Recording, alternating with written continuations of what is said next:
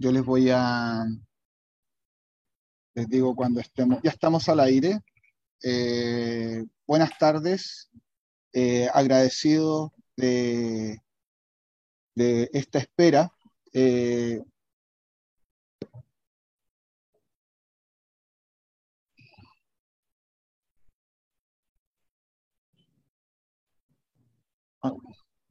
Hola, sí.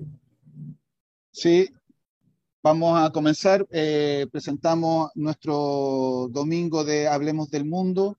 Eh, eh, hoy día, junto con don Juan Francisco Coloanes, sociólogo, funcionario de Naciones Unidas para África y el Medio Oriente, y también junto a Ariel Zúñiga, que todos lo conocemos, escritor y conductor del programa El Estallido en su en su plataforma de YouTube AZN. Así que eh, hoy día los dejamos, así que todos ustedes, muchas gracias.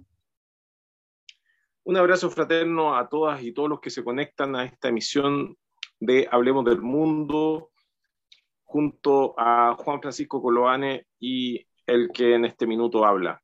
Hoy la contingencia no nos, no nos ha soltado, eh, nos encontramos con, con un un conato que se ha extendido por los días entre Estados Unidos y, Rusia por, el, por Ucrania, y hay una, hay, hay, digamos, mucha noticia fresca en relación a eso, sobre todo del día de ayer. Em, Estados Unidos evacuó sus embajadas, está realizando todo tipo de acciones que son los preámbulos de una acción militar. Estados Unidos dice que Rusia va a invadir Ucrania y por el otro lado Rusia dice que es una campaña de desinformación que promueve la Casa Blanca.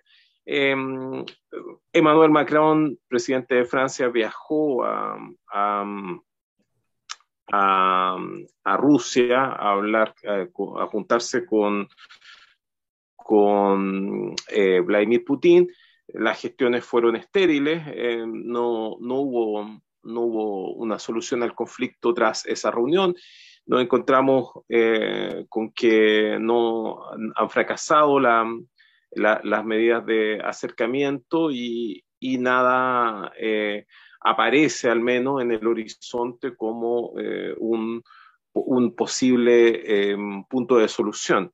Nos enfrentamos, nos encontramos frente a dos potencias nucleares que mm, herederas de, del enfrentamiento de posguerra, de la Segunda Guerra Mundial, y, en, un, en un mundo que se había mantenido estable, al menos en esos cánones, la Organización de, de las Naciones Unidas surgió con la finalidad de terminar con todas las guerras, pero todos sabemos que ese, que ese cometido no lo, pudo, no lo ha podido realizar jamás y, pero sí podemos conceder de que el orden de, posterior a la Segunda Guerra Mundial ha evitado que se enfrenten eh, al menos las grandes potencias. Eh, em, eh, han existido conflictos periféricos, han existido momentos en que las potencias se han enfrentado por interpósita persona, como sucedió, por ejemplo, en la guerra de Corea, en que Corea fue asistida militarmente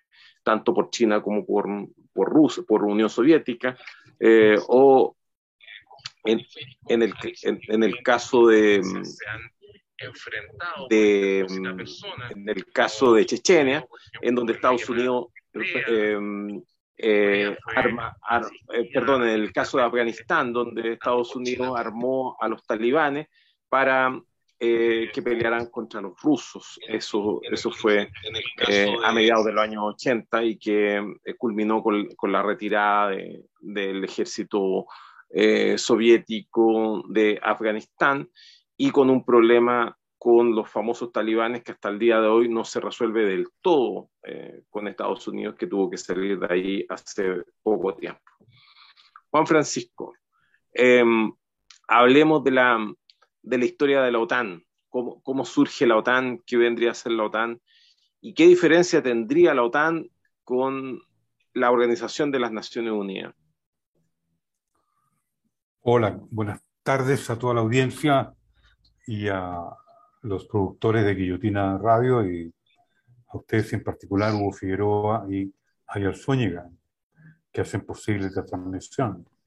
Bien, la OTAN nace como una herramienta política y bélica, tiene las, tiene las dos características, que es una alianza, Atlántico Norte, ¿no es cierto?, para la contención de la expansión del socialismo soviético post Segunda Guerra Mundial. Eh, es el primer objetivo de la Alianza Transatlántica, digamos, en el sentido de contener a, la Unión Soviética en, su expansión a Europa fundamentalmente.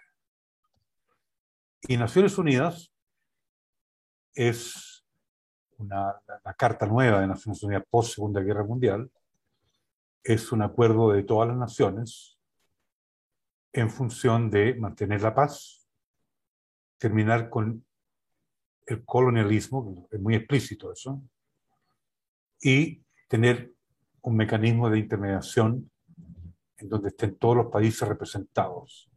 Se fue formando de a poco la Carta de Naciones Unidas con esa conformación de países. Fue gradual, no todos los países firmaron esa carta, gradualmente empezaron a acceder la mayor parte de los países.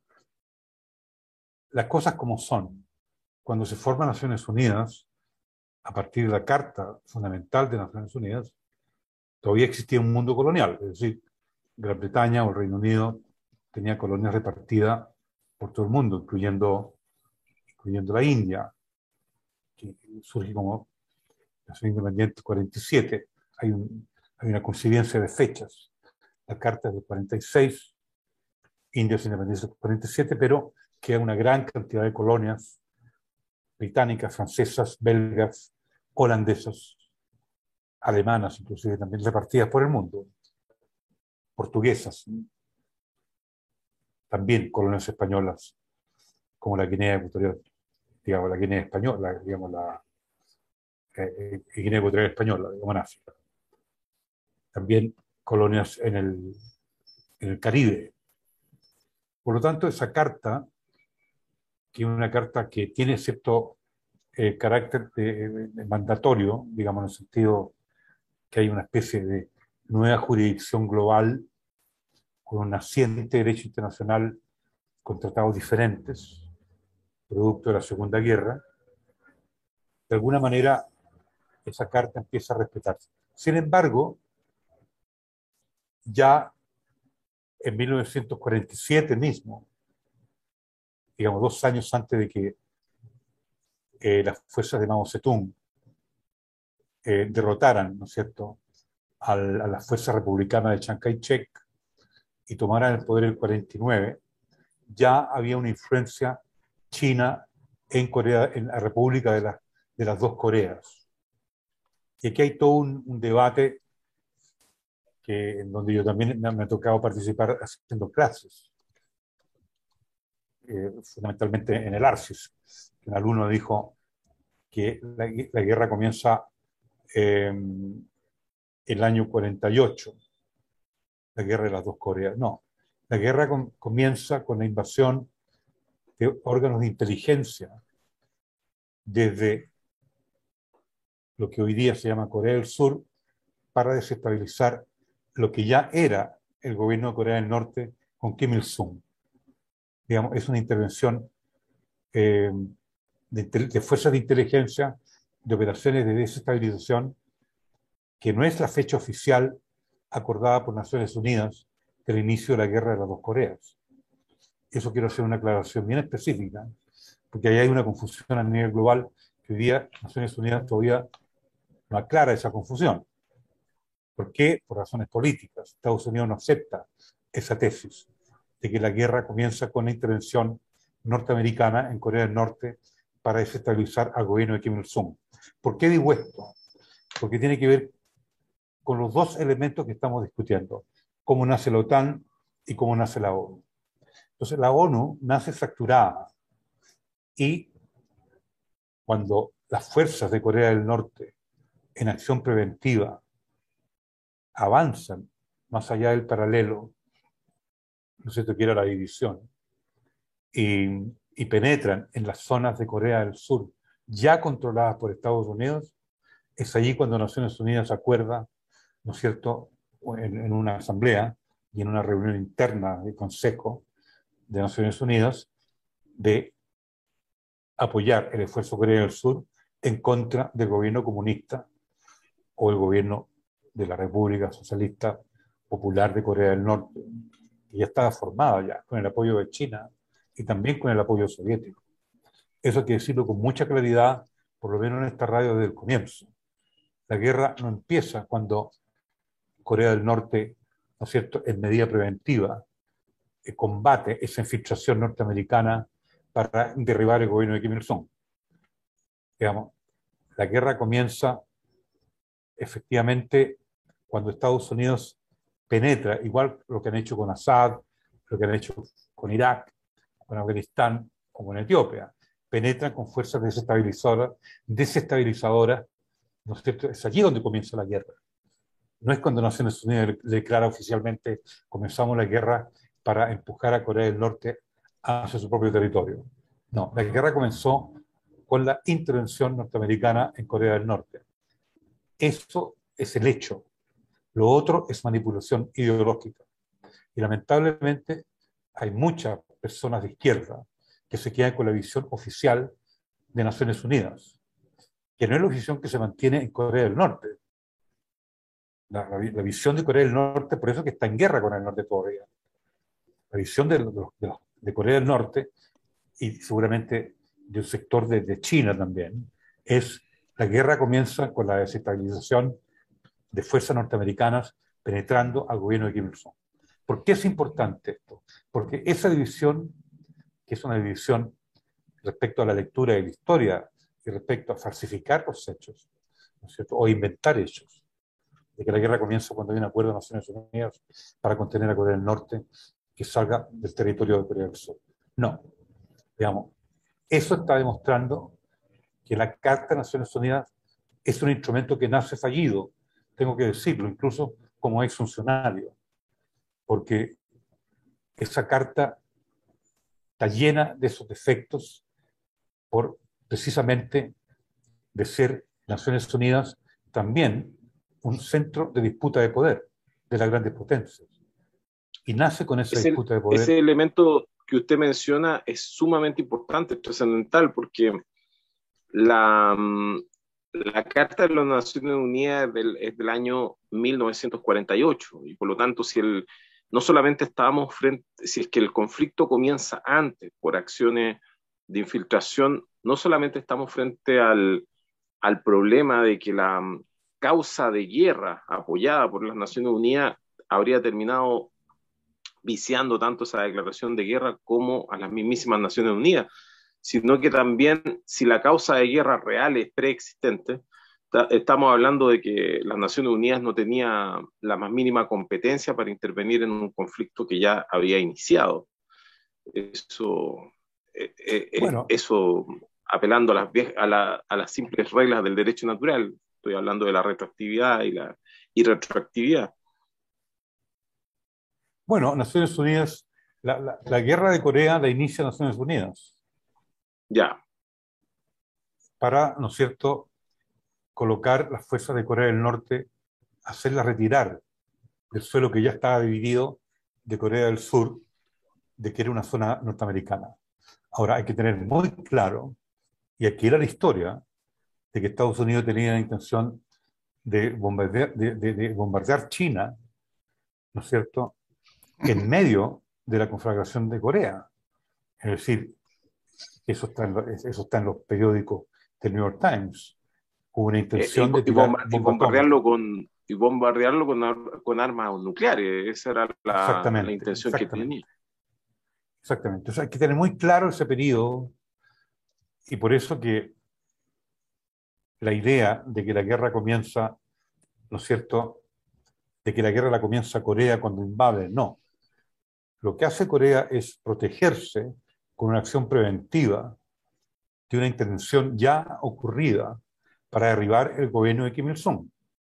Que, que quede muy claro, porque Corea del Norte es un país que se forma como sociedad socialista ahora se llama Corea del Norte, pero la Corea se hace socialista con Kim Il-sung, la península de la Corea, de las dos Coreas, la península de Corea, se hace socialista antes que sea socialista China. Eso que quede muy bien establecido. Lamentablemente, esa Claramente porque, porque China se encontraba en medio de la guerra civil. Eh, eh, Chiang Kai-shek fue apoyado por, por Estados Unidos, ¿no? de a veces de una, de una, manera no tan, tan clandestina, eh, y el, por el otro lado el, el ejército rojo eh, eh, fue el que terminó echando hacia Formosa a Chiang Kai-shek, lo que hoy día conocemos como Taiwán. Y, esa, y, y, ese, fue, ese, ese fue el triunfo de la Revolución China, de, de, de la Guerra Civil y de la Revolución China.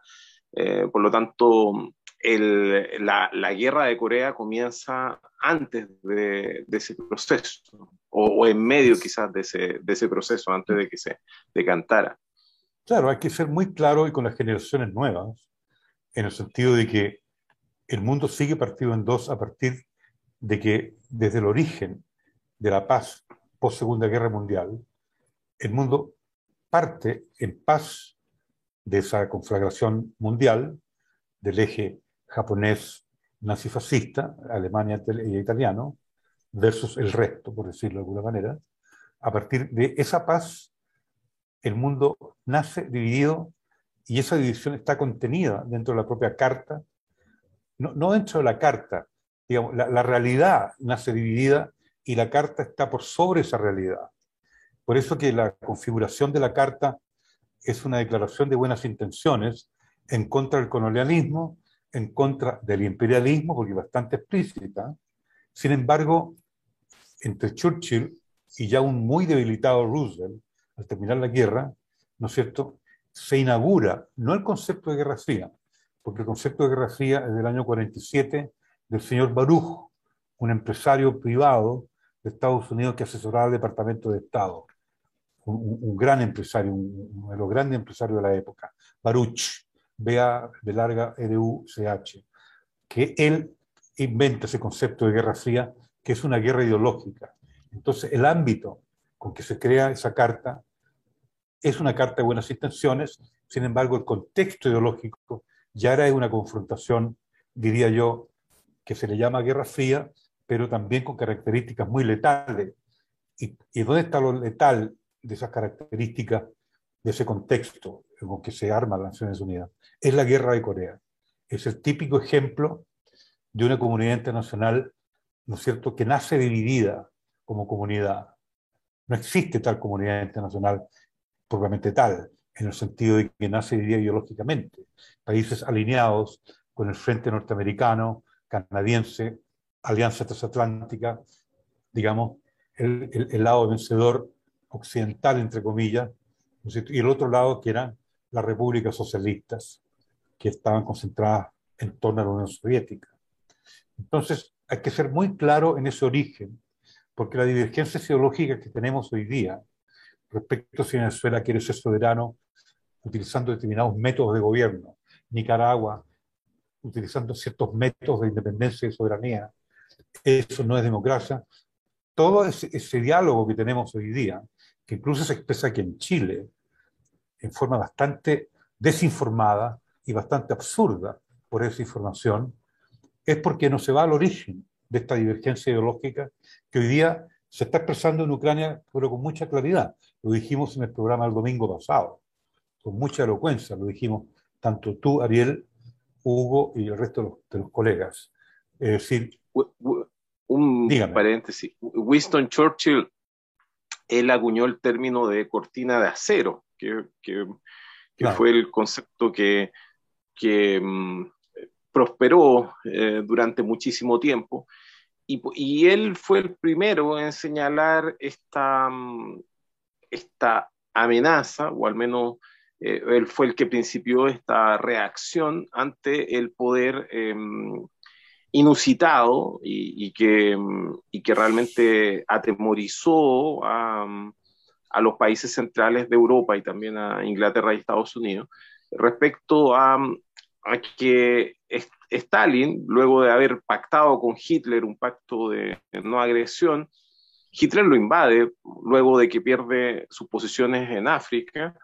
Eh, justamente el problema que estaba, mm, que tenía eh, Hitler no era iniciar un frente simplemente por demencia, sino porque le faltaba combustible y se fue a, buscarlo hacia el, hacia el oriente. Hacia eh, y, y, ¿qué, ocurrió en este, en este caso? Em, Stalin se replegó hasta la mismísima Siberia y desde ahí construyó una potencia industrial que, que Europa no, no estaba mm, preparada ni Estados Unidos, porque ellos, ellos, ellos pensaban de que eh, la Unión Soviética seguía siendo un, un lugar eh, agrario o, con muy poca tecnología y sin embargo los sorprendieron a todos con un ejército mecanizado que, que, era, que desde, luego era mucho más eh, fuerte y, con mejor tecnología que la, la, del ejército nazi, que hasta ese momento era el mejor ejército, y barrió con el ejército nazi.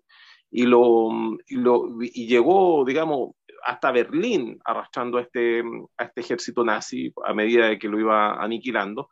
Y, y fue Winston Churchill el que, el que eh, apuró, según algunos, esta, y fue uno de los grandes instigadores y también quien más promovió y, apuró esta, e, este desembarco de Normandía, el famoso Día D, eh, que, que, para muchos están, que, que, fueron educados bajo la, el, el discurso oficial, eh, eh, principalmente estadounidense, y hollywoodense también, eh, de creer que ese fue el que ganó la, guerra, la Segunda Guerra Mundial en Europa y, derrotó a, a, Hitler.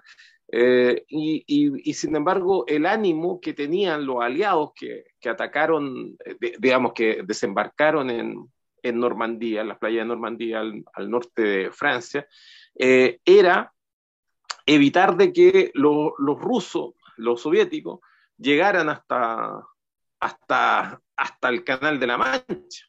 Eh, tengo entendido de que el mismo Winston Churchill dijo que si no se paraba a los rusos, los rusos iban a llegar hasta el, hasta el canal de la Mancha, incluso más allá, eh, por, lo, por, lo, sencillo que le había tocado destruir al ejército rojo, al ejército nazi.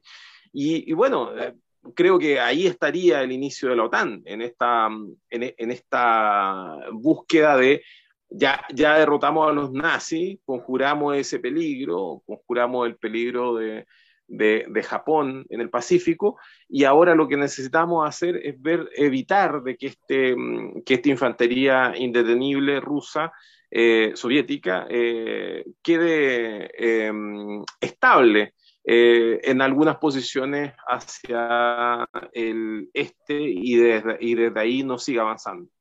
Eh, creo que por ahí estaría el inicio de la OTAN o quizá antes. Sí que eh, podría estar quizá en la mismísima guerra civil rusa. Eh, ¿Qué le parece, qué piensa de eso, Juan Francisco? Hay, hay, hay, dos tiempos. Yo creo que lo, que lo que tú dices, el relato tuyo es acertado. Digamos, la cortina de hierro es la OTAN. Digamos, eh, digamos, se le traslada el concepto como que es el comunismo el que coloca una cortina de hierro. No, la cortina de hierro es un concepto ideológico de de, del sector no soviético de Europa, en este caso Gran Bretaña, que instalan este concepto de la cortina de hierro, que se traduce en términos institucionales, tanto políticos como bélicos, en la organización, ¿no es cierto?, del Tratado Atlántico Norte, la OTAN. Clarísima la, la explicación que tú das, y de ahí nace, es la contención del comunismo. Porque el tema de la contención del comunismo es el eje ideológico para mantener unido, ¿no es cierto?, el, digamos, o, mantener las naciones vencedoras de la Segunda Guerra que no se hicieron socialistas.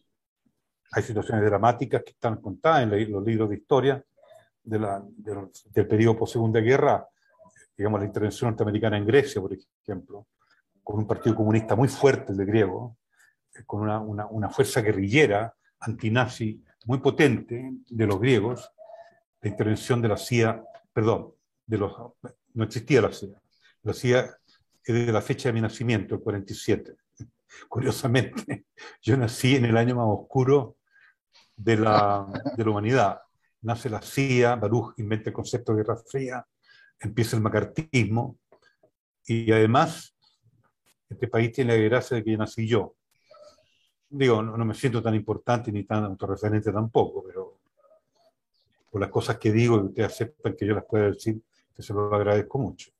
Bueno, el 47 es el año más dramático de la historia post Segunda Guerra, porque es allí precisamente cuando ocurren todos esos eventos, incluyendo la intervención de desestabilizar el gobierno de Kim Il-sung, que para mí ese es el comienzo de la guerra de las dos Coreas. Pero volviendo a lo que tú dices, sí, la OTAN, ¿no es cierto?, nace precisamente porque la sensibilidad eh, en esta alianza estratégica, coyuntural, estratégica en el sentido del objetivo de derrotar a los nazis, a los fascistas y al imperio japonés. Está bien eso. Ese es el objetivo estratégico, se cumplió. Pero también había un objetivo paralelo en la alianza transatlántica de detener el comunismo, digamos. Y eso, eso quedó muy claro en la, tanto en la guerra de Corea. La guerra de Corea es una, típica gestión apoyada por Naciones Unidas. Es una, usted sabe que murieron más de tres y medio millones de personas en esa, en esa guerra. esa es la cifra registrada por estadísticas manuales, digamos, digamos, gráficas, pero obviamente hubo, muchos más muertos. Fue, fue atroz esa, guerra, que fue una decisión de la ONU. China se opuso claramente, digamos, lo que era China incluso en ese tiempo, y, la Unión Soviética se opusieron a esa, a esa, a esa aventura.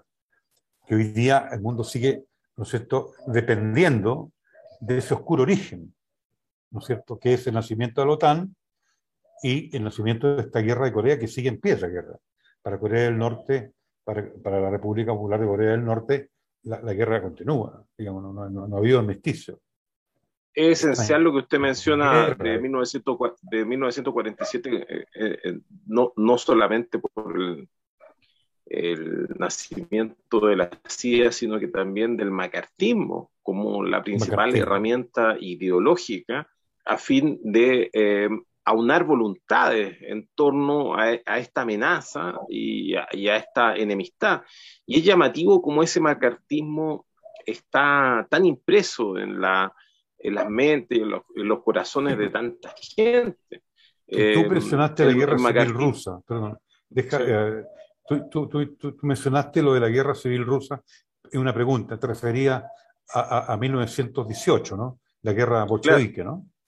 Claro, claro. Bueno, el anticomunismo nace con la revolución bolchevique desde Estados Unidos, más que desde Gran Bretaña, pero también Gran Bretaña, también el Reino Unido, también Inglaterra. Porque la, la, la, eslavofobia del mundo inglés, del mundo británico, tiene dos corrientes, la histórica antigua, Sare versus colonia británica, ¿no es cierto?, que se han, se han sentido siempre amenazados por la potencia de los zares, de los, reyes eh, rusos, eh, los emperadores, como tú quieras llamarlos, los, los grandes, eh, los grandes reinados que ha tenido Rusia, versus la colonia británica, han sido grandes enemigos históricos. Pero sin embargo, el anticomunismo cultural de origen nace el 17 de octubre con la revolución bolchevique. Y eso está muy bien explicado en la película Reds, a ti te gusta el cine, eh, de Warren Beatty. Interesantísima película de, muy buena. Warren Beatty. Muy sí, lamentablemente la hizo Warren Beatty, que un tipo que mí, lamentablemente la hizo él, que es un gallo progresista, pero él está tan autorreferente, tan, tan egocéntrico, que casi destruye su, su casi obra maestra, históricamente hablando. Eh, una película detestable no por el contenido, sino por Warren Beatty, es mi opinión personal. Eh, porque si lo habría hecho Jim Hackman, te lo doy por decirlo, o no sé, hasta Clint Eastwood, la película es mucho más pasable. Pero esa, esa, esa, preeminencia de Warren Beatty, como que, bueno, pero una muy buena película, y ahí está explicado de que el anticomunismo nace con la revolución bolchevique. Y la sociedad capitalista estaba muy consciente del fenómeno bolchevique y del fenómeno leninista tremendamente consciente. Y esa, esa, esa, ese caudal de conciencia desde los sectores capitalistas de Estados Unidos, que está muy bien retratado en la película Reds, yo, digamos, eh, elogio la película hecha por Vitti, que yo tenga antipatía por el personaje Vitti es otro tema, pero el, el antileninismo, el anticomunismo, está muy bien explicado en esa película, en, en toda su magnitud. Y de ahí no sueltan esta variable anticomunista, la suavizan con Roosevelt bastante, diría yo. Roosevelt no fue un anticomunista eh, fervoroso, al contrario, él entendía esa posibilidad de que Estados Unidos podía tener partidos comunistas, podía tener, y él tuvo muchas disputas con Hoover, el del FBI, porque ya, ya, ya la persecución a los comunistas venía de mucho antes de la, de la Guerra Fría, digamos, de la, del, concepto de Guerra Fría del 47 y del macartismo. Pero él, trató de, morigerar y suavizar un poco ese anticomunismo. Pero el anticomunismo es un eje cultural de la educación del norteamericano. Porque ellos identifican muy bien que el leninismo es... Existe un, un, periodo de... Existe un periodo de, de, como de, que queda en el aire, un pequeño periodo de tiempo, que es, que es justamente el periodo en que el ejército soviético comienza a avanzar y desde, desde Estados Unidos, desde Occidente, existe una especie de... se baja un tanto la presión a ese discurso anticomunista que, que, había sido la, la constante. Em, recordemos que después de la, de la guerra civil eh, rusa, que fue la, la, reacción que intentó, intentó hacerse del poder en, en medio de la revolución, lo que se conocen como los guardias blancos, que estuvieron armados hasta los dientes por justamente, em, no, no, solamente por estadounidenses, pero, sí, sí por estadounidenses. Eh, después de eso vino el, el, el, preámbulo de la Segunda Guerra Mundial y del nazismo, el, el gran experimento que fue la, la guerra, la, guerra Civil Española.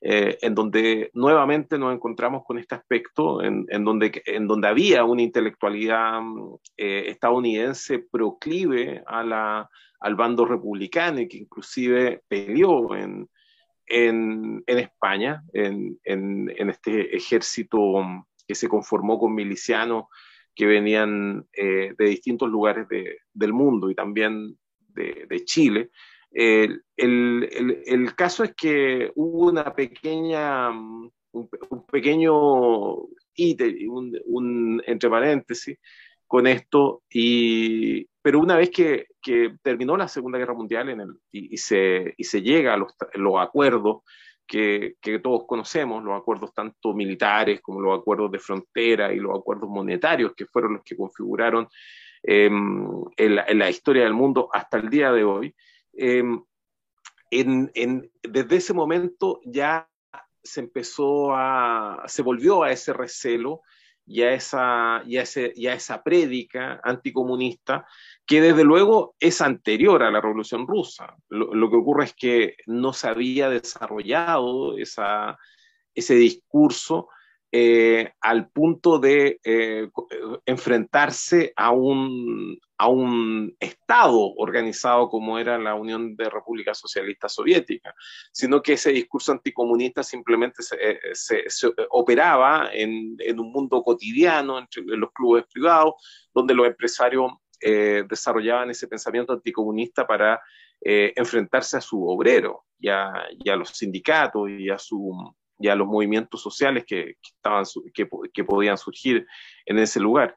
Entonces, después, después que se asentó el polvo de la Segunda Guerra Mundial, se, se parapetaron aquellos eh, en, en, este autodenominado mundo libre para contener esta amenaza roja de, un ejército, de un Estado victorioso y además con un ejército muy poderoso, capaz de, de invadir eh, territorios para liberarlos en una, en, una situación que obviamente eh, siempre fue diferente a la, al modo en que se lo retrató eh, por la prensa y por el, la intelectualidad estadounidense, que, que, desde ese entonces comenzó a perseguir a todos sus intelectuales que tuvieran medias tintas en este asunto. Y eso fue básicamente el macartismo y, desde entonces, y, también eh, en su variante latinoamericana, de, de haber eh, llevado así todos los pollitos que tenía Estados Unidos, el patio trasero.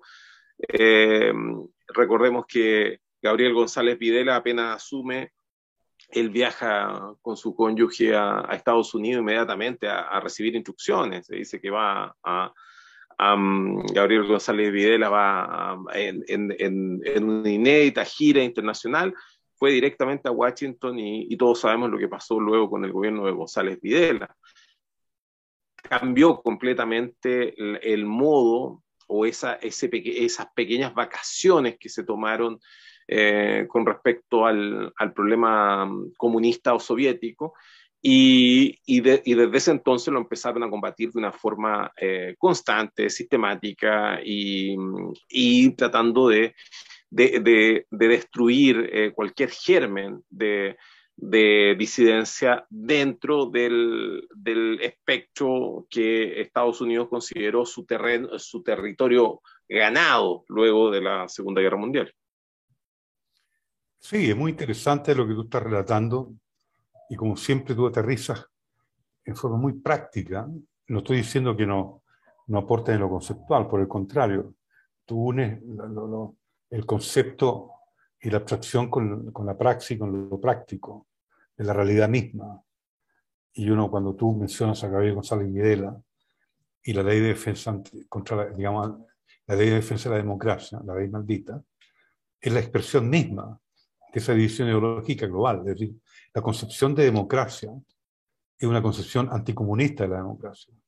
¿Cómo tú puedes concebir democracia negando la idea comunista? Porque la idea comunista no niega la democracia liberal, por, la trata de transformar a la democracia liberal en formas graduales. Nadie está diciendo que el, ejemplo bolchevique o el ejemplo de Mao se va a repetir en todas partes, con la misma naturaleza y con la misma fenomenología, porque son contextos, tierras, culturas completamente diferentes. Pero por eso que el ejercicio democrático de Occidente, precisamente a partir de la Guerra Fría, a partir del 47, pongamos ese dato claro, que es la guerra digamos, la, partida de la, división de las dos Coreas, la invención del concepto de guerra fría,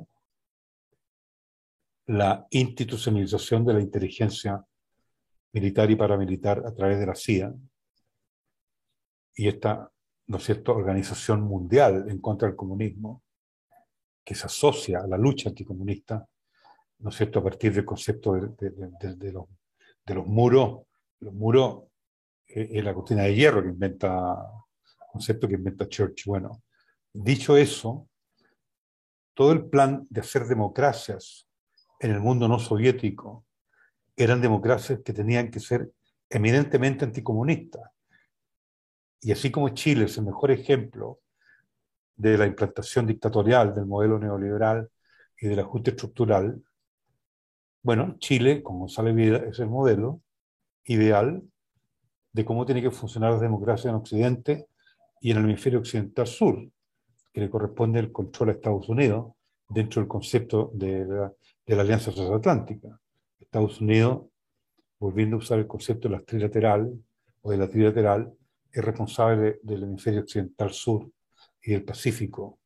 Digamos, ese es el rol de Estados Unidos. Europa tiene la otra área y Japón tiene la otra área.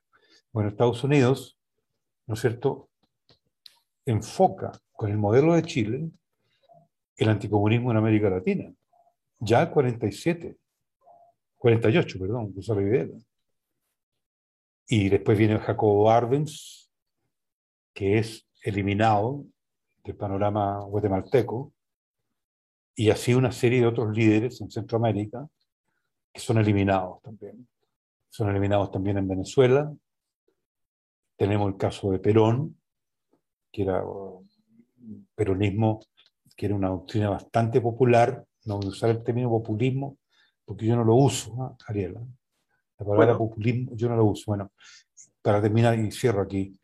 Em, esa vertiente, ¿no es cierto?, de anticomunismo legalizado era la propuesta democrática que antecede a la dictadura latinoamericana.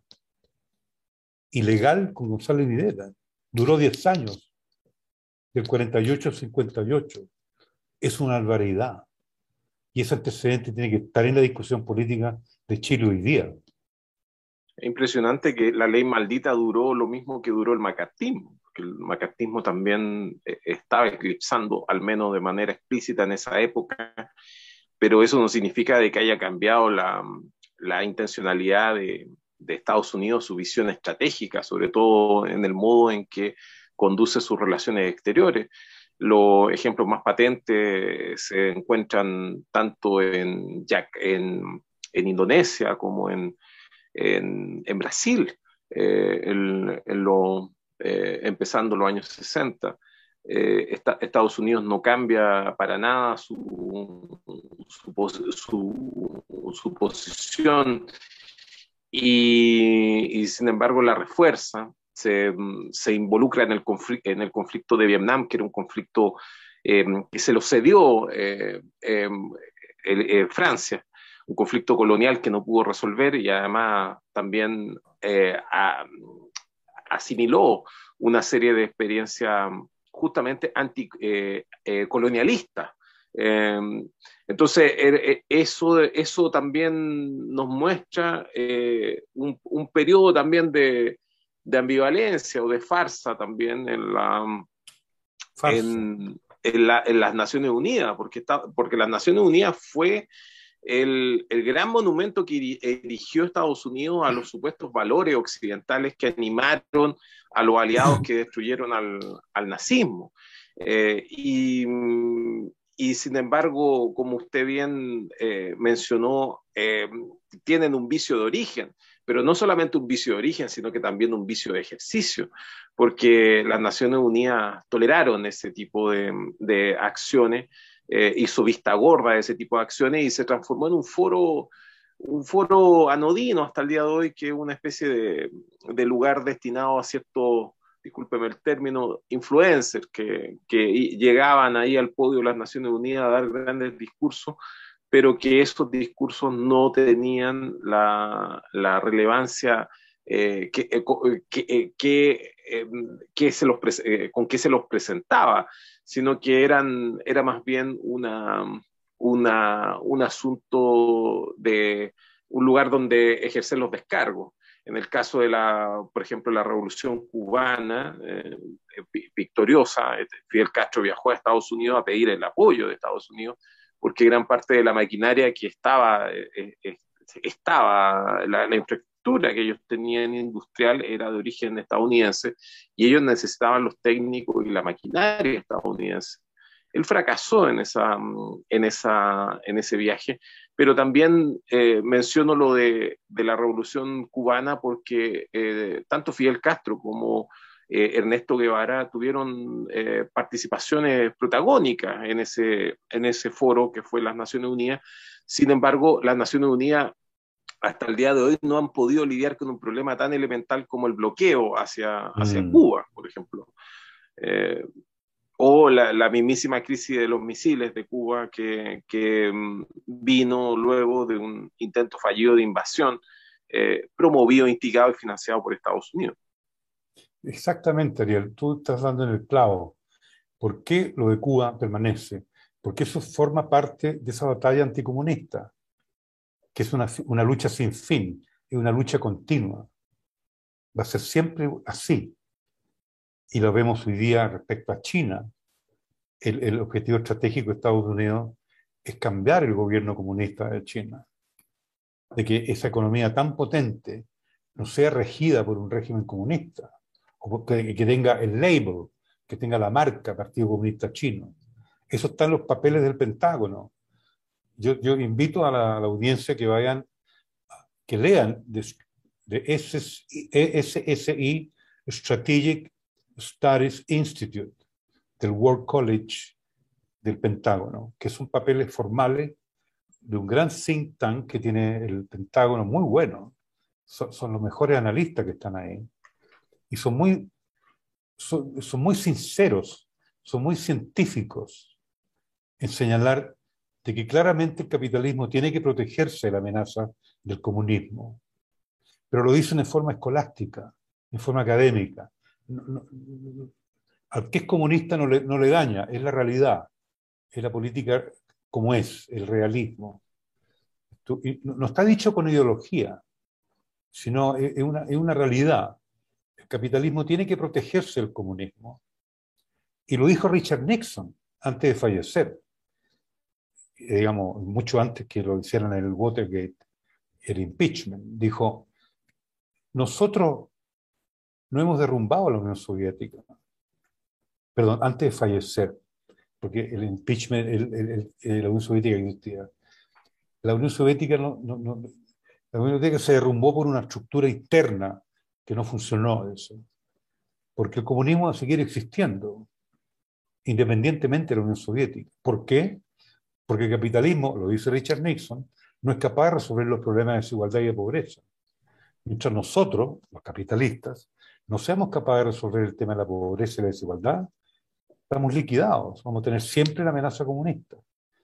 Y eso en, los papeles del Pentágono es muy clarísimo. Digamos, yo invito a los que tengan inglés ruso rudimentario que se acerquen a los papeles, a los papers estratégicos del SSI. Yo me he educado entre comillas, leyendo esos documentos.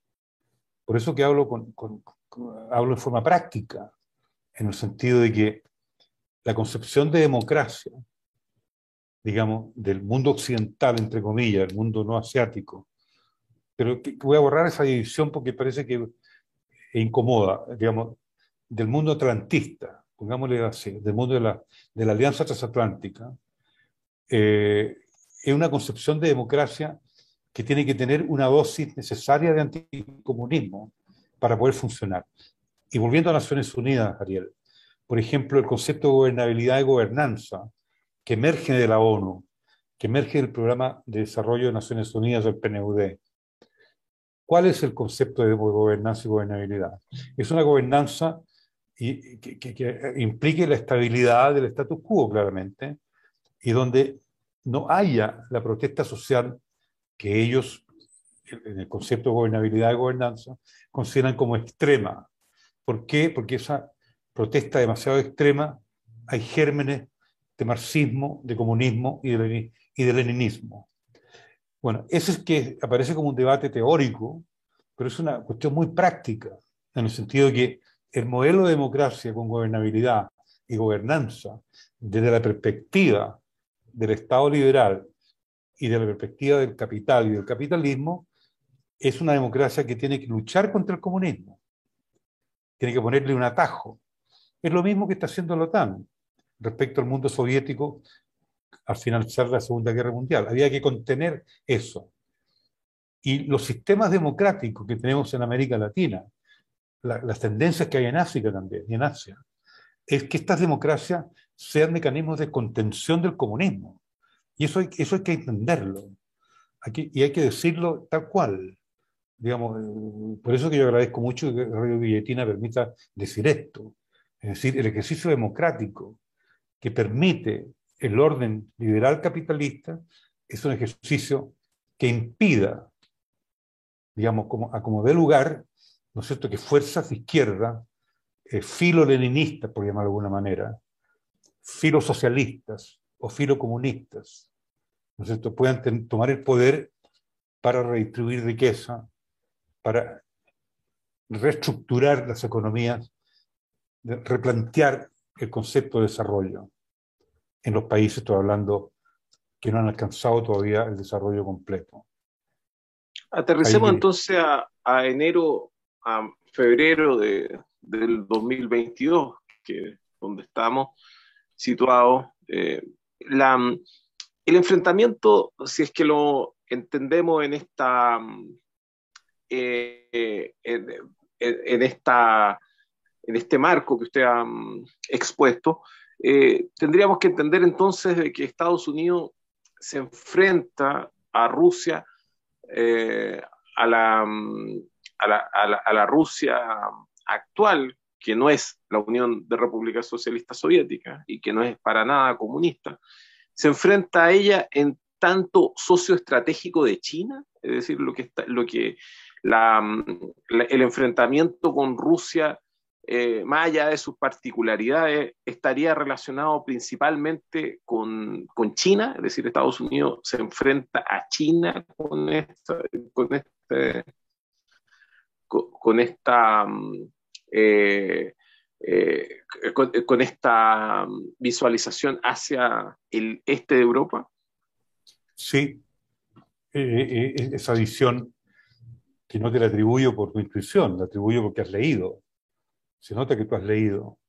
Es correcta esa apreciación porque es reducirle el espacio a China con una potencia nuclear mayor que compite con Estados Unidos, está en el mismo nivel, digamos, acechar, derribar el gobierno de, e, e, e, importar ahí, o exportar, mejor dicho, una democracia transatlántica.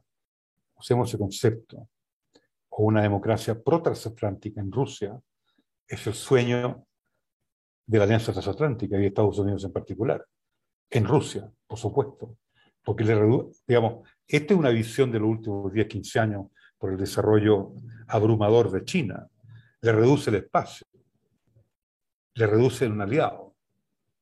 Aunque no sea una alianza estratégica de largo plazo la que tenga Rusia con China, porque también tienen diferencias geopolíticas, diferencias culturales, diferencias territoriales, eh, de todas maneras. Sin embargo, un, sueño que, eh, un sueño que se farrió a Estados Unidos porque tuvo a su, a su gobierno pro-transatlántico cuando tuvo a Boris Yeltsin.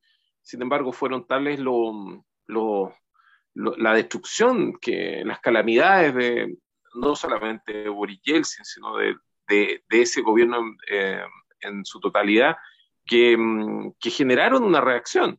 Ahora, esa reacción no fue una reacción comunista, eh, sino que fue una, la reacción que hoy día tenemos en, en Rusia, que se ha, eh, ha desarrollado su propia doctrina e ideología para lidiar contra esta amenaza y ha tenido que mm, eh, incorporar y resucitar algunos mitos nacionalistas mm, que, mantuvieron mm, a, la, Rusia estable previo al, bolchevismo.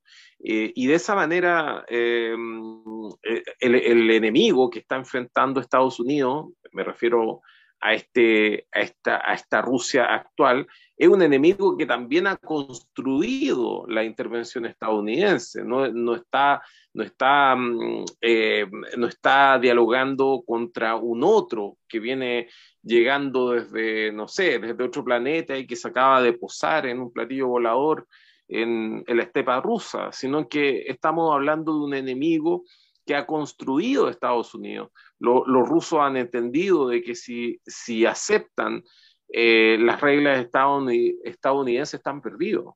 Se, se, le acaba no solamente el país, se le acaba todo lo que ellos tienen, todo lo que ellos pudieran valorar en su país. Sí, eh, hasta cierto punto, porque yo creo que uno, la ventaja y el defecto al mismo tiempo de Rusia es la extensión. Prácticamente dos tercios de Rusia está eh, infradesarrollada, no digo subdesarrollada digamos que es toda la parte oriental, nororiental de la Siberia.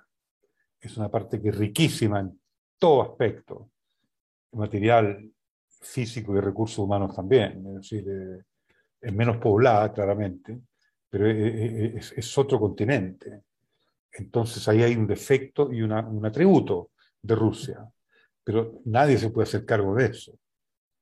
Europa no puede hacer cargo de eso, Estados Unidos menos así como no se han podido hacer cargo de, los hielos de Canadá ni los hielos de Alaska. Digamos, no hay, el capitalismo no tiene capacidad para expandirse en esos niveles. A mí me da la impresión de que el gobierno de Donald Trump apuntaba a tener algún tipo de, de sociedad con Rusia para desarrollar la Siberia. Y ahí se, las transnacionales entraron en terror. En terror. No las del petróleo.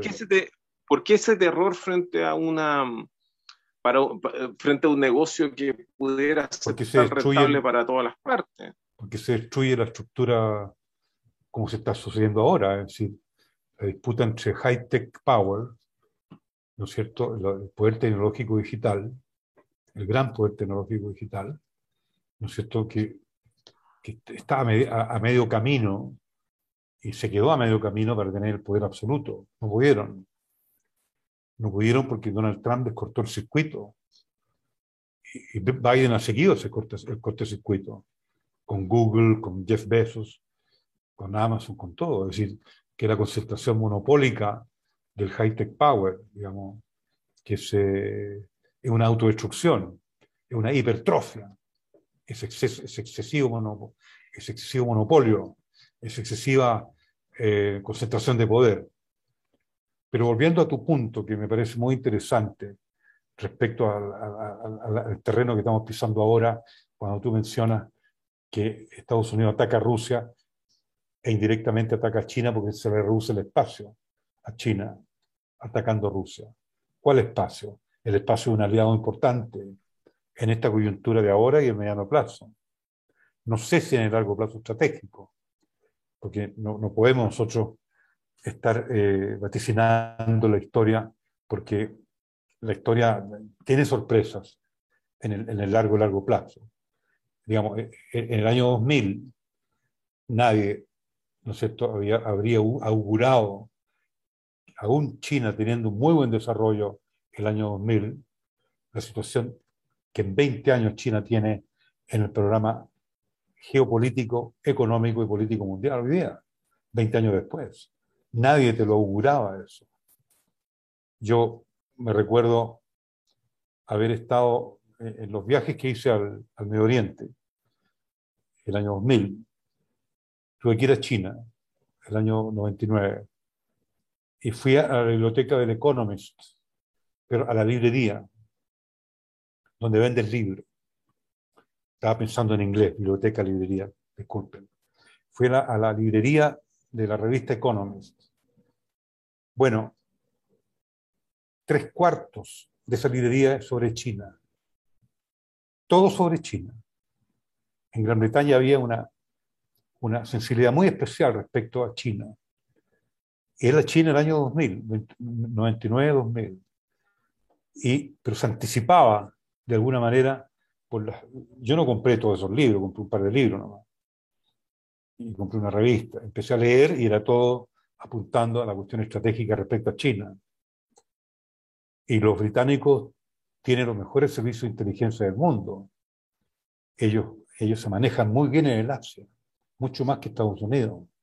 En India, en China, Hong Kong, en Malasia, en Burma.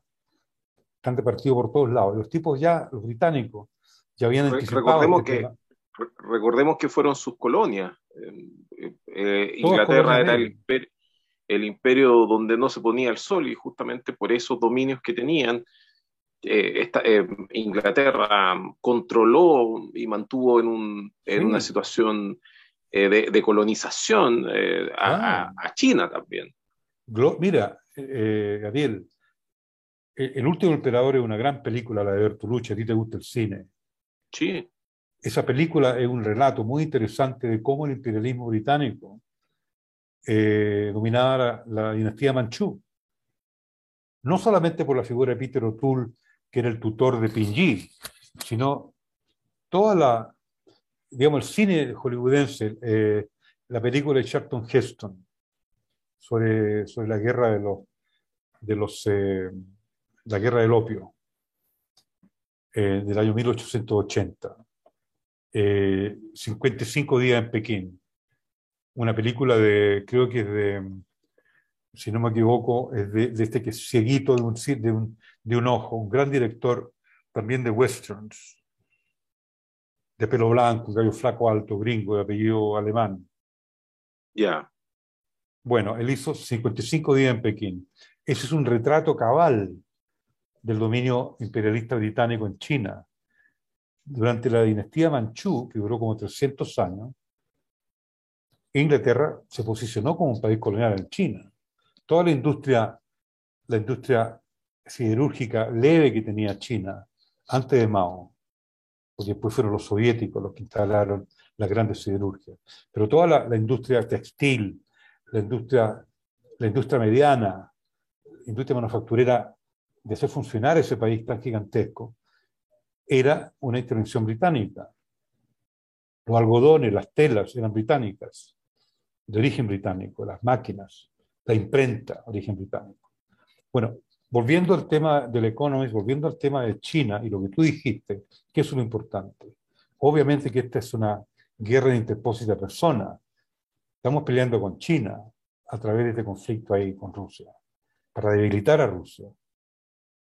Claramente. Y, China se siente... Por eso es que fue China, el Consejo de Seguridad fue muy claro. Nosotros no estamos con una aventura bélica acá, en, en Ucrania. Los chinos fueron clarísimos.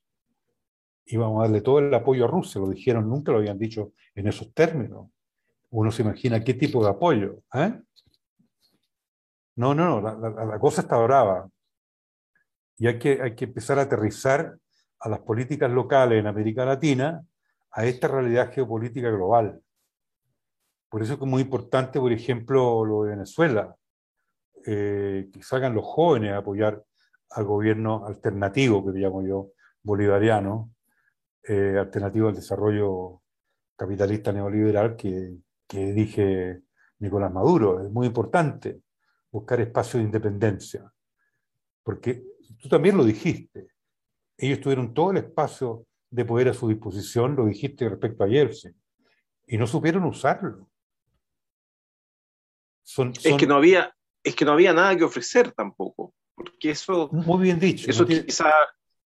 No tiene nada que ofrecer. Claro. Ese, gran ese, ese gran problema. Usted utilizó las palabras de Richard Nixon ¿Y, qué pasa? Eh, mientras haya injusticia va a existir eh, revuelta, pero el, capitalismo no es capaz de, imponer la justicia por razones obvias.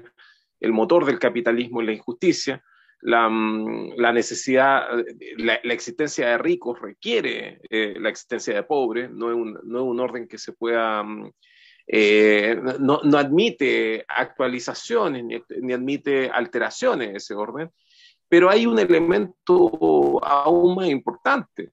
Eh, se le acabó el mundo. Es decir, una, una, de las cosas que podía hacer el capitalismo era, era mantener a, a, a un grupo importante de obreros eh, relativamente bien pagados, bien pagados dentro de la lógica capitalista, si esos obreros pudieran tener una vivienda, eh, pudieran tener vacaciones, podrían tener quizás hasta un vehículo, podrían tener em, eh, bienes de consumo y, de esa manera eh, aumentar el, vigor de la economía a través del consumismo, que es algo que, que, que, que todos, todos piensan en esos 30 años gloriosos que tuvo Estados Unidos posterior a la Segunda Guerra Mundial.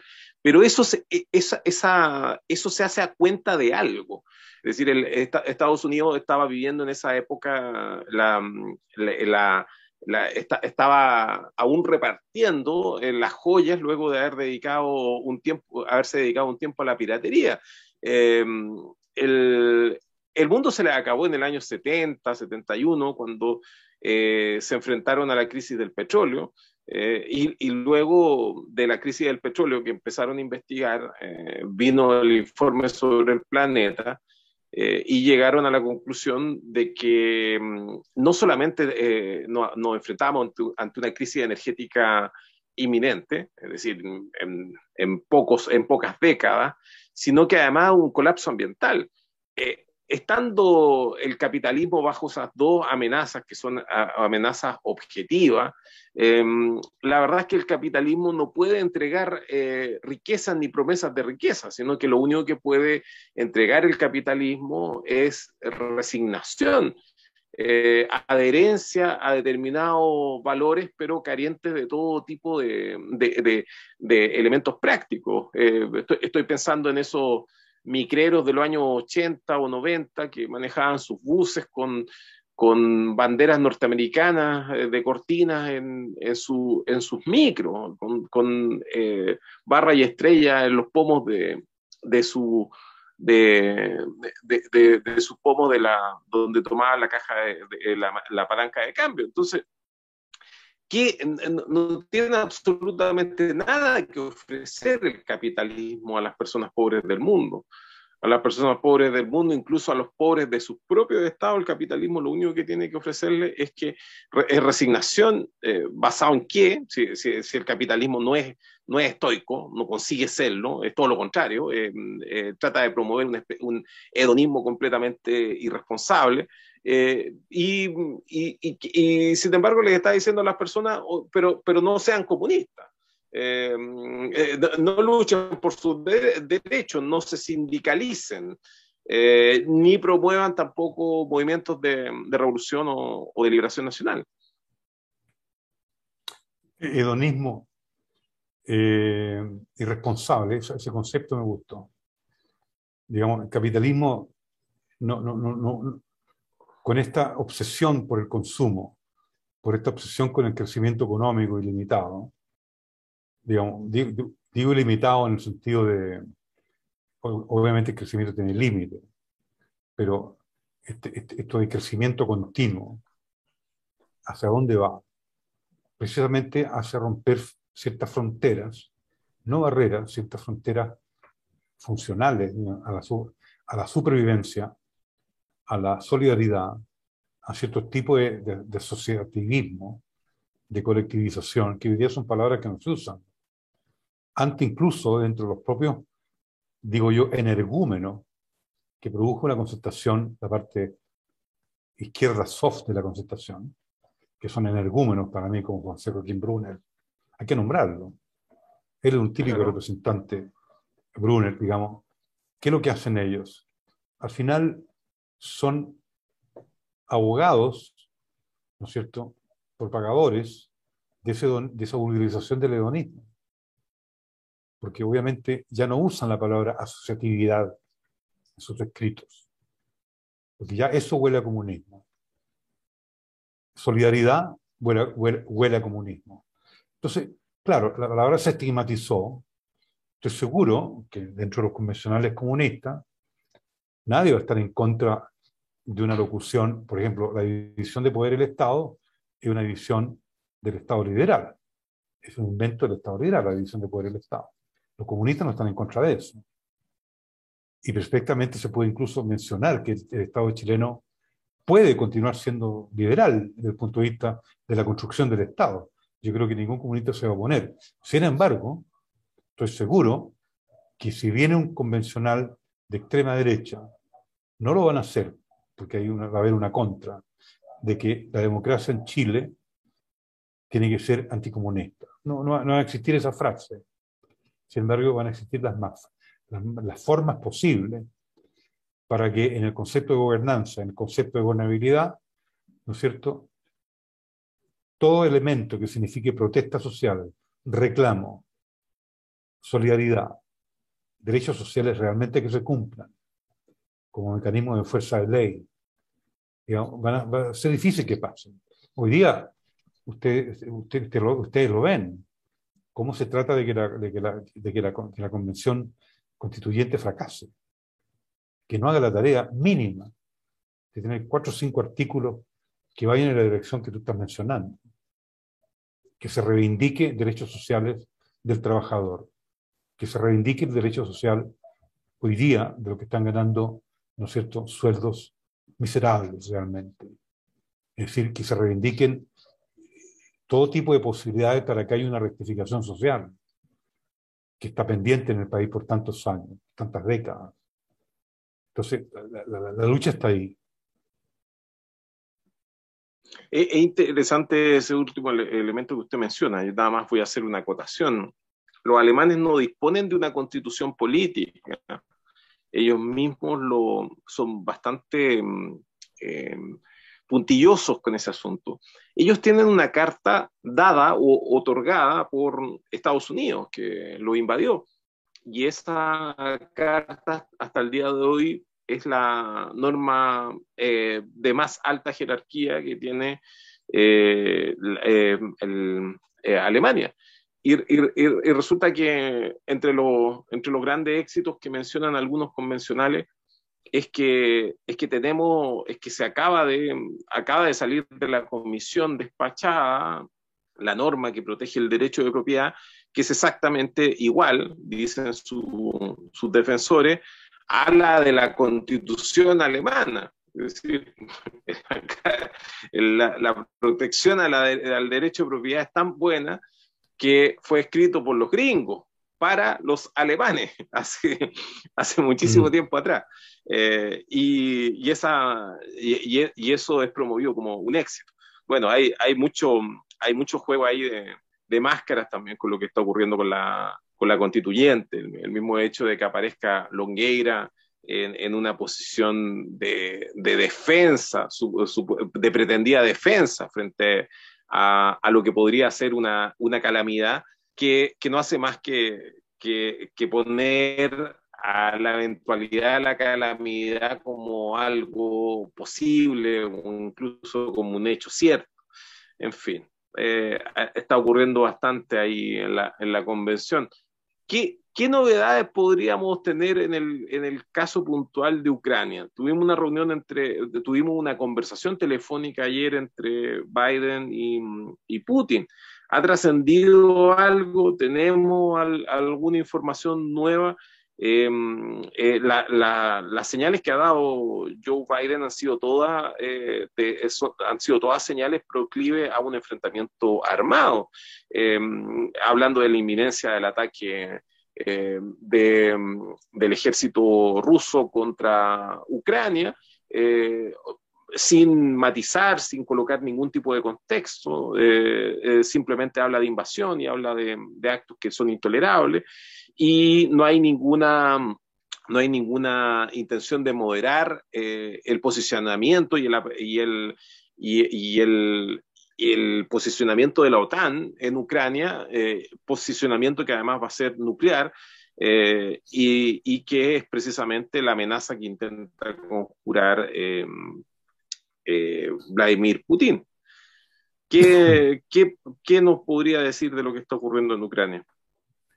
Yo creo que de ocurrir algún tipo de escaramuza cruzando fronteras, puede ser en la zona de Donbass, que es una zona eminentemente ruso parlante, y donde los habitantes se sienten rusos más que ucranianos. Eh, no creo que eso lleve a, la confrontación de, de la OTAN, ¿no es cierto? Porque no tenemos la situación de los Balcanes digamos, Ucrania no tiene la fragmentación ni la fractalidad que tenía la Yugoslavia.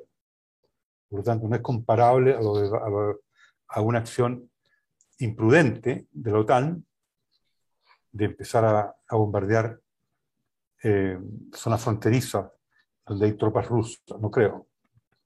Creo que esa es una barbaridad.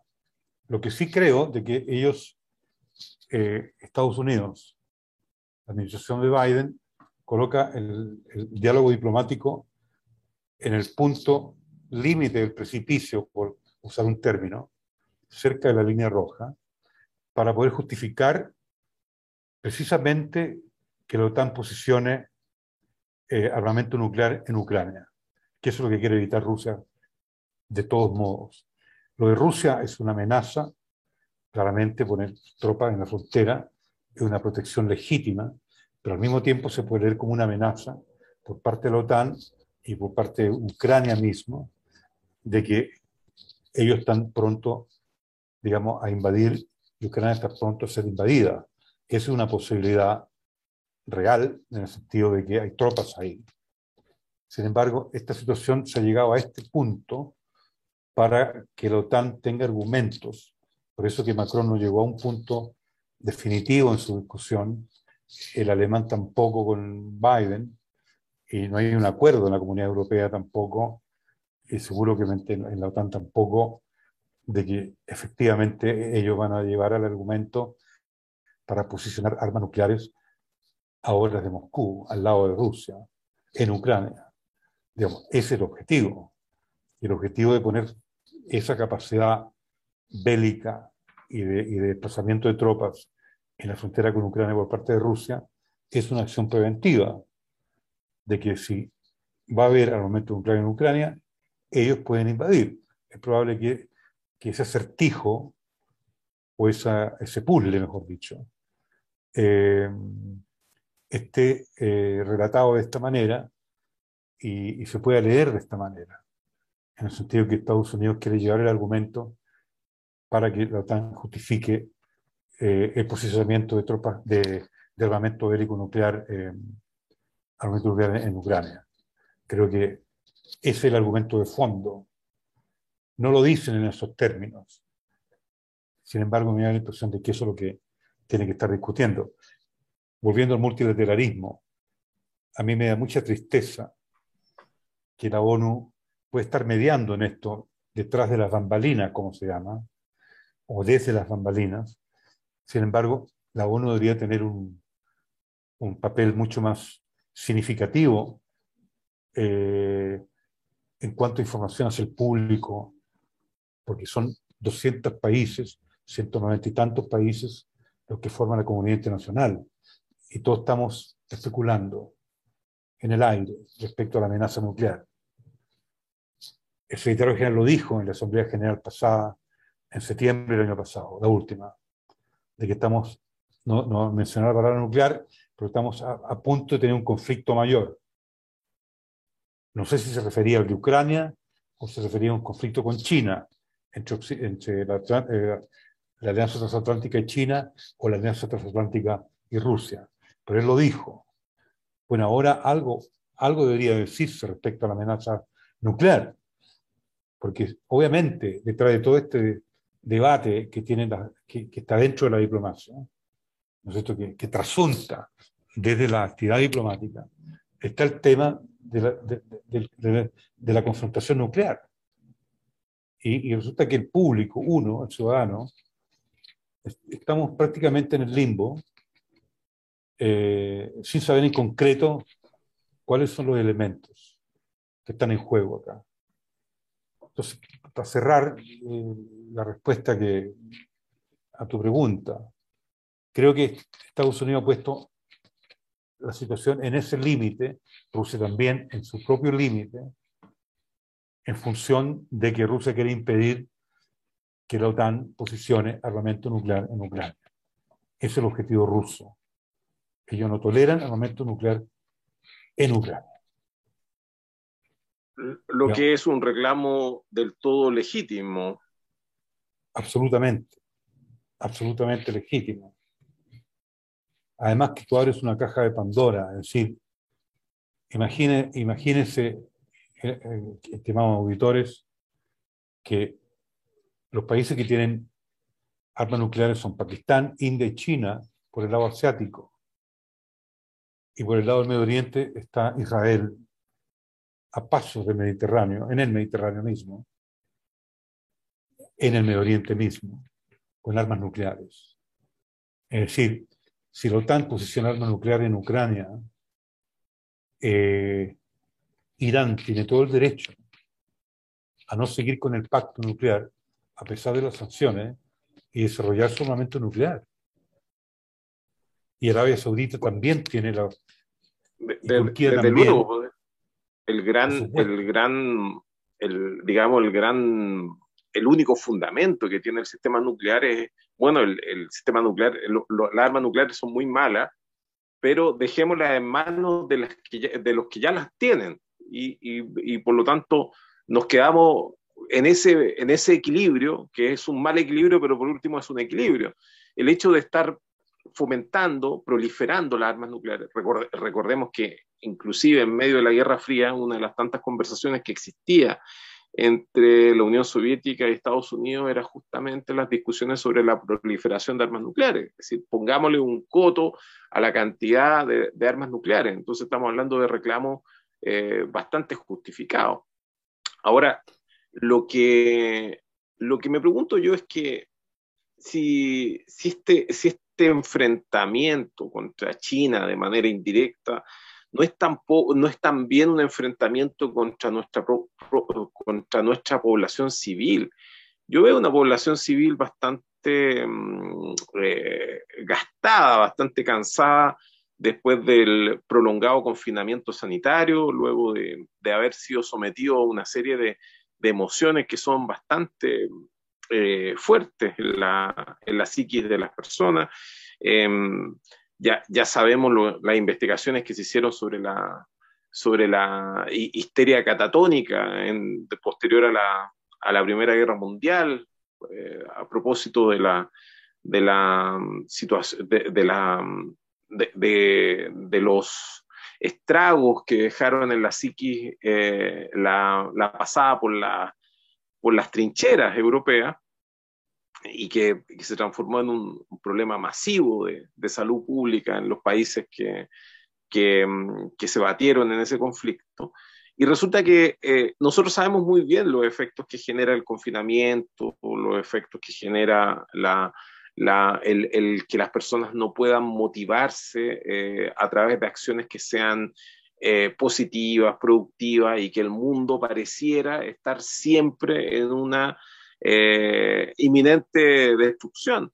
Em, yo me pregunto si también hay algo de esto en, esta agresión em, que, no, que, no, que no se le entiende mucho el contexto que está generando este toreo que, que está realizando Estados Unidos contra Rusia, em, para, para dejarnos una vez, para, para restaurar el, el, el, fantasma, el fantasma que nos asoló durante la posguerra, la Segunda Guerra Mundial, respecto a la amenaza atómica que nos mantuvo en, en vilo y nos mantuvo mm, eh, extremadamente pendientes de ese asunto.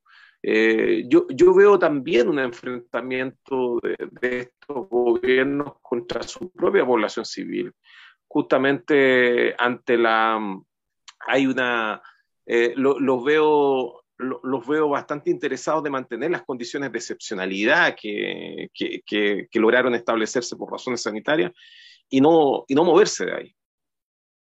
Mira, eh, a mí me encanta escucharte, no quiero ser lisonjero, porque tú hablas con, en primer lugar, no hablas con confusión conceptual y tú eh, utilizas elementos de la realidad, que son muy importantes en, cualquier debate, porque si bien es cierto, estamos discutiendo algunos conceptos que se manejan en ciertas áreas de, la investigación social, por decir, usar un término, eh, hay elementos que son estrictamente de la realidad, que el tema de la sensación térmica de las personas, la sensación de estado de ánimo, la sensación eh, que se percibe en los medios, en las redes sociales, en distintos niveles.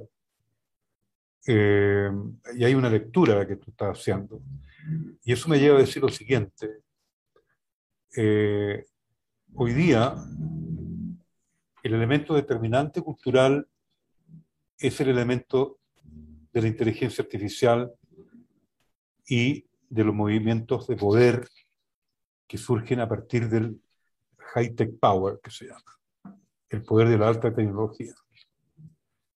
Y el poder de la tecnología, filosóficamente hablando, no quiero hacer una generalización porque no tengo base de datos de estudios, pero por lo que yo he podido observar de, mi propia realidad desde los años 80 hasta ahora respecto al surgimiento del computador, al surgimiento de la inteligencia artificial en todas sus dimensiones, en todas sus eh, formas de expresión.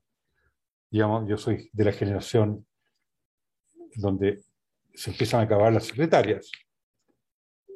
Yo soy de la generación Wang, ¿ah? Wang IBM, década del 80 lo que veo yo en el proceso de una deshumanización del individuo, que está muy asociado al, ajuste estructural económico y a lo que yo llamo el maldito, el concepto maldito de modelo neoliberal, porque liberal no tiene nada. Pero hay una deshumanización y a eso es lo que tú estás apuntando. Y por eso que el peligro nuclear existe y es válido.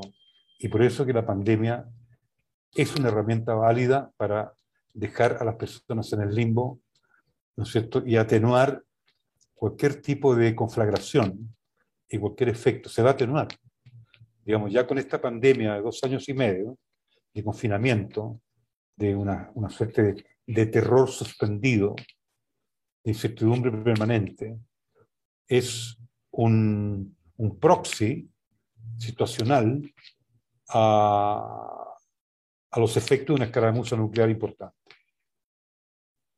Eh, no estoy hablando de tesis conspirativa, no quiero usar ni siquiera el término, ¿eh? Eh, porque no, las conspiraciones solo existen las que no, de las que no se habla y las que no se conocen. Esas son las verdaderas conspiraciones. La conspiración es aquella que no se conoce. Estamos de acuerdo. Las otras no son conspiraciones, son actos fallidos. La conspiración existe cuando es un efecto que tiene resultado y no se conoce. Bueno. Lo, contrario, lo contrario a la conspiración es la deliberación y el acuerdo democrático. Sin embargo, nosotros vivimos en una sociedad que, que discursa sobre que las cosas importantes son resueltas democráticamente. Existen principios, el principio democrático en la Carta de las Naciones Unidas, pero eso sometido a cualquier, em, a cualquier testeo, a, cualquier escrutinio, nos da como resultado de que no es así. Es decir, así no funciona la sociedad. La sociedad no funciona, ni el mundo menos funciona, en base a acuerdos democráticos. Entonces, si es que nosotros decimos lo conspirativo es lo contrario a lo democrático, eh, tenemos que entender de que lamentablemente nos regimos por pequeños grupos que toman decisiones por todos los demás. Y es porque tienen, mm, eh, tienen eh, una información privilegiada, cosa que, por ejemplo, investigó el premio Nobel Stiglitz, sea por, por la asimetría de información, como habla Stiglitz, o sea simplemente porque existen agendas que son completamente incompatibles e inconfesables con los principios basales de nuestra, de nuestra civilización. Eh, y, eh, y, nos encontramos en, un, en una transición. Eh, estamos justamente en un momento de profundos cambios, como usted menciona la, la, cuarta revolución industrial, que claramente se está implementando. La, la pandemia le ha venido como anillo al dedo a esa, a esa, a esa a, ese cambio de, de, economía, que las personas eh, puedan transformar sus propios propias casas en oficina, así como, como usted decía, antes ya no se, necesitaban, no se necesitaban secretarias, ahora ya tampoco se necesitan oficinas. Eh, la, las personas en sus propias casas son su propia oficina y su propia secretaria. Pero, pero nos encontramos con el, mm. con la, eh, termino, con la gran calamidad que, que pareciera que, nos estamos, que estamos viendo ahora, que una vez que eliminamos cada uno de sus empleos, de, de, las personas que se dedican a esa intermediación, porque ahora eso lo pueden hacer los computadores y uno tiene que aprender y capacitarse para hacerlo por sí mismo, resulta que una vez que, que racionalizamos todo esta, todos estos elementos que quiere el capital que racionalicemos, resulta que nos encontramos con que habiendo menos trabajadores, eh, hay menos consumidores y por lo tanto hay menos demandas por producto. Y, por lo tanto, el, el, capitalismo se encuentra ante el gran problema de que está en condiciones técnicas de mecanizar y automatizar y a, informatizar mucho más de lo que ya lo ha hecho. Pero, pero si lo consigue hacer, lo, resulta que los androides que pueda construir el capitalismo no van a ir al supermercado a comprar cosas, no van a ir a un bar a tomarse una cerveza y por lo tanto ese problema que está generando el capitalismo, que al mismo tiempo eh, eh, para el capital es muy óptimo porque eh, acumula riquezas como nunca lo había hecho antes. Sin embargo, la, misma sustentabilidad del capitalismo es la que está en juego. Entonces, lo, que queda preguntarse es que si en esta transición, en estas decisiones para algunos amarga, para, algunos psicópatas, decisiones que hay que tomar con, con gusto, eh, la pregunta es que, es que si este mm, conflicto en, en Ucrania estará, estará vinculado precisamente con ese, con ese cambio, con, ese, con, e, esa transición. Eh, no, no, en el enfrentamiento de Estados Unidos contra China, sino que en el enfrentamiento eh, de Estados Unidos y, del mundo que gobierna contra la población que gobierna. Sí, el tema es la deshumanización y el cambio de era. Hoy día la vida humana tiene menos valor, a pesar de que hay toda una tecnología en función de recuperar vidas humanas, hay todas tecnologías para facilitar el trabajo, digamos, la producción humana, al mismo tiempo hay un desprecio por la vida humana.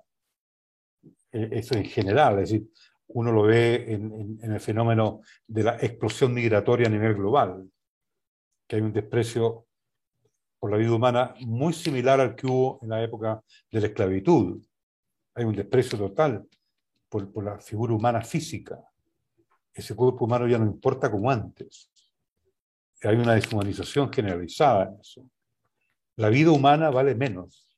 Eso hay que entenderlo con mucha claridad y eso es producto de la cultura de High Power Tech, de la cultura digitalizada, claramente. Aquí lo que interesa son los resultados, no el bienestar filosófico y psicológico del ser humano. Digamos, eso no, eso, eso, eso, eso no existe, esa posibilidad. Es decir, cuando existe predominio del high-tech power, ¿no es cierto?, que es el eje hoy día en una serie de transacciones a nivel pequeño, a nivel global, obviamente el género humano es una persona mucho más sometida, ¿no es cierto?, a esas realidades tecnológicas de lo que era antes. Digamos, si comparamos la película Tiempos Modernos de, de Cantinflas, perdón, discúlpeme, de Chaplin. De Chaplin. De Chaplin, discúlpeme el, lapsus lingos. Eh, digamos, Chaplin lo, lo, dice con mucha claridad en la película de los años 30, tengo entendido. Digamos que es una fase de deshumanización, pero va mucho más allá de la automatización, porque uno puede estar automatizado y puede perder trabajo y puede rearmar la sociedad y así sucedió. Pero hoy día es distinto. Hoy día estamos llegando a un nivel en que la vida humana vale mucho menos y ese es el objetivo del cambio de era, de que la vida humana valga menos. Incluso el calentamiento de la Tierra te da un indicador. No es que yo esté en contra de la, de la conferencia por el calentamiento de la Tierra, sino que es la Tierra. Y siempre son cosas, es la parte física. ¿Dónde está el ser humano en todo esto? Claro, el ser humano es el que vive en la Tierra y va a sufrir esos estragos. Sin embargo, aquí no hay una recuperación de la determinante cultural respecto al desarrollo humano, del ser humano. Digamos, existe los indicadores PNUD de desarrollo humano, pero todos esos indicadores de desarrollo humano tienen que ver con la tecnología, con cosas físicas, no tienen que ver con cosas culturales y tampoco cosas espirituales. Digamos, yo no soy una persona religiosa, pero le tengo respeto a las religiones. Y hoy día tenemos un problema, porque también hay una tendencia muy antirreligiosa en todo, o antiespiritualidad, que está ligado íntimamente al ser humano. Y todo lo otro está ligado a manifestaciones físicas, que, es, que hay un simbolismo en lo físico y por supuesto que hay filosofía en el simbolismo. Resulta que es todo muy fragmentado, todo muy fractal, todo muy fragmentario. No, está el ser humano compactado. Entonces me da la impresión de que esto es producto de la cultura digital. Y esta es una, una evaluación que yo vengo haciendo hace muchos años. Y ahora se está comprobando eso. Tenemos la siguiente. Dígame. disculpe, lo interrumpí. No, no, no. No, sigue, sigue. No, quería enfatizar, y me estoy reiterando, de que mm, la pandemia fue creada para generar este, esta deshumanización, de todas maneras. Yo insisto que la pandemia fue creada artificialmente por ingeniería de laboratorio. No es el murciélago eh, de esa opinión? Absolutamente, lo dije en diciembre del año 2019. Y lo dije el domingo pasado, se lo dije a la audiencia. Aquí la investigación científica tiene que ir a la par con la investigación que tenga que usarse herramientas de inteligencia militar. Eso significa datos, datos duros. ¿De dónde estaba el bicho antes de Wuhan? No quieren hacerlo. Y yo digo en Twitter, hay que sacar a Tedros, el director general de la OMS. Es lo peor que puede estar sucediendo. Porque él tiene que abrir esa coyuntura de utilizar la inteligencia militar para investigar todos los laboratorios en el mundo asociados a las Fuerzas Armadas de los países y de las grandes potencias. Ahí no puede haber secretos. No puede haber secretos en eso. Ahí tiene que haber ética. Y por eso que te digo, lo repito, aquí hay una deshumanización desde el punto de vista directivo, desde el punto de vista de la élite global. Está deshumanizado todo. Tampoco quieren decir que están al borde de, de, de, no ahora, sino de colocación de armas nucleares en Ucrania. Obviamente que hay espanto y pánico en Rusia. Por cierto, y los europeos resulta que salen a protestar. ¿Están protestando de qué los europeos? Ni siquiera tienen fuerza para salir a protestar. Salen a protestar las medidas sobre la pandemia, pero salen a protestar respecto a la coyuntura nuclear en su propio territorio. Es muy triste eso. Y aquí en Chile la izquierda está absolutamente inmovilizada respecto a la amenaza nuclear y el armamentismo nuclear. Es imperdonable eso. Salían en la década del 60 con la crisis de los misiles en Cuba. Ahora ya no sale nadie. ¿Por qué? Porque la vida humana perdió valor, Ariel. Yo te lo, te lo digo con mi experiencia con don Jaime Fuentes, que está hace 14 días esperando una operación para evitar una gangrena en el Hospital San José. Están evaluándolo. Y yo no tengo ningún derecho a saber en qué estado está, porque no soy pariente directo. Eso es perder el valor a la vida humana del establishment médico.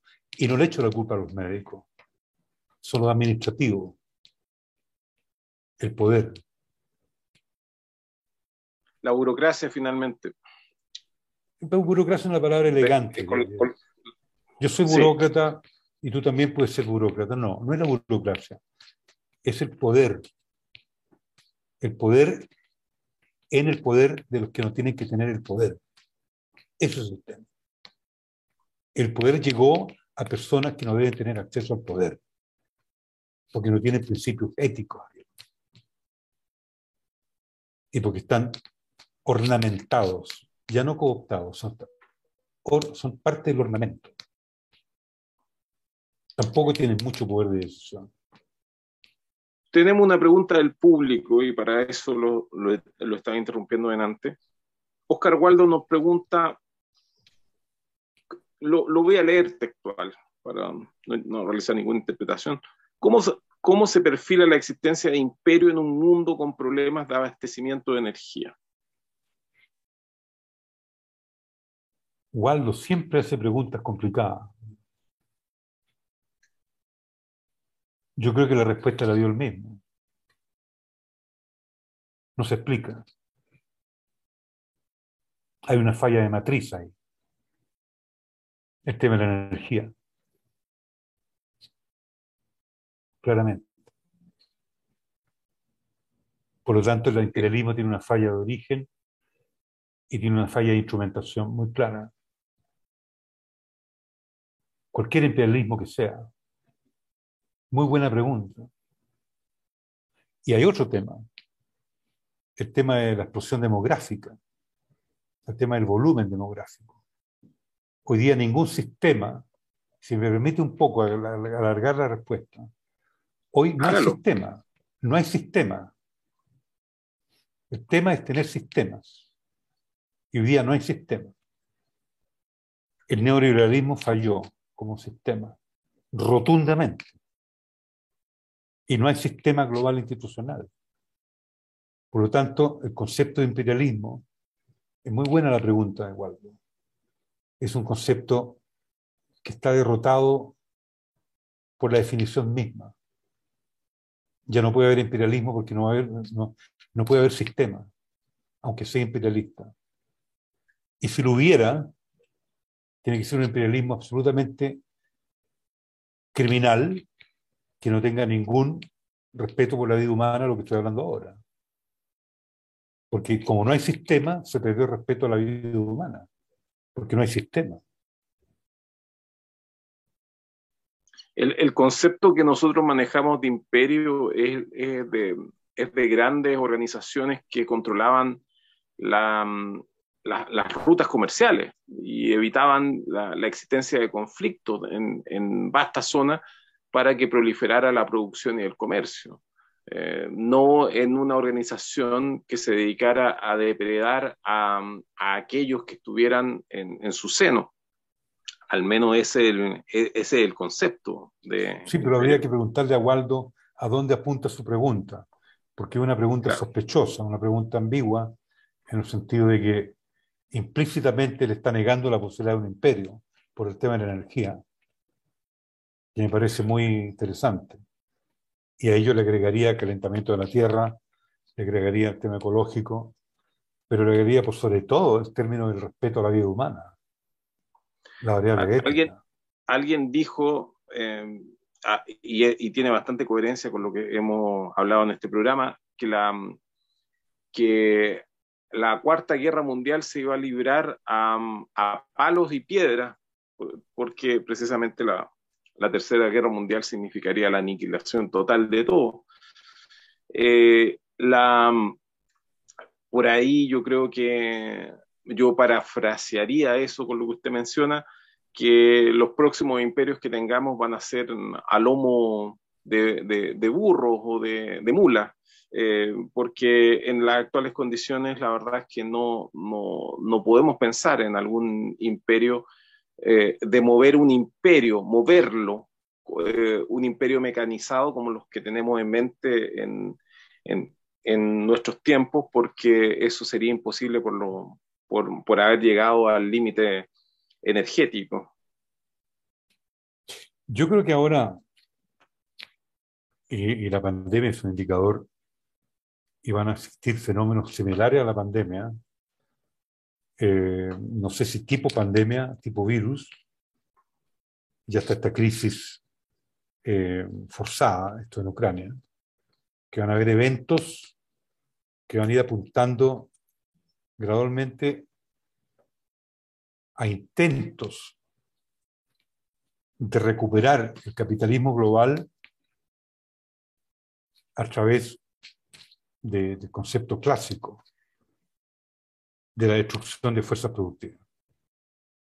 Y esta vez la destrucción de fuerzas productivas está orientada también a la destrucción humana.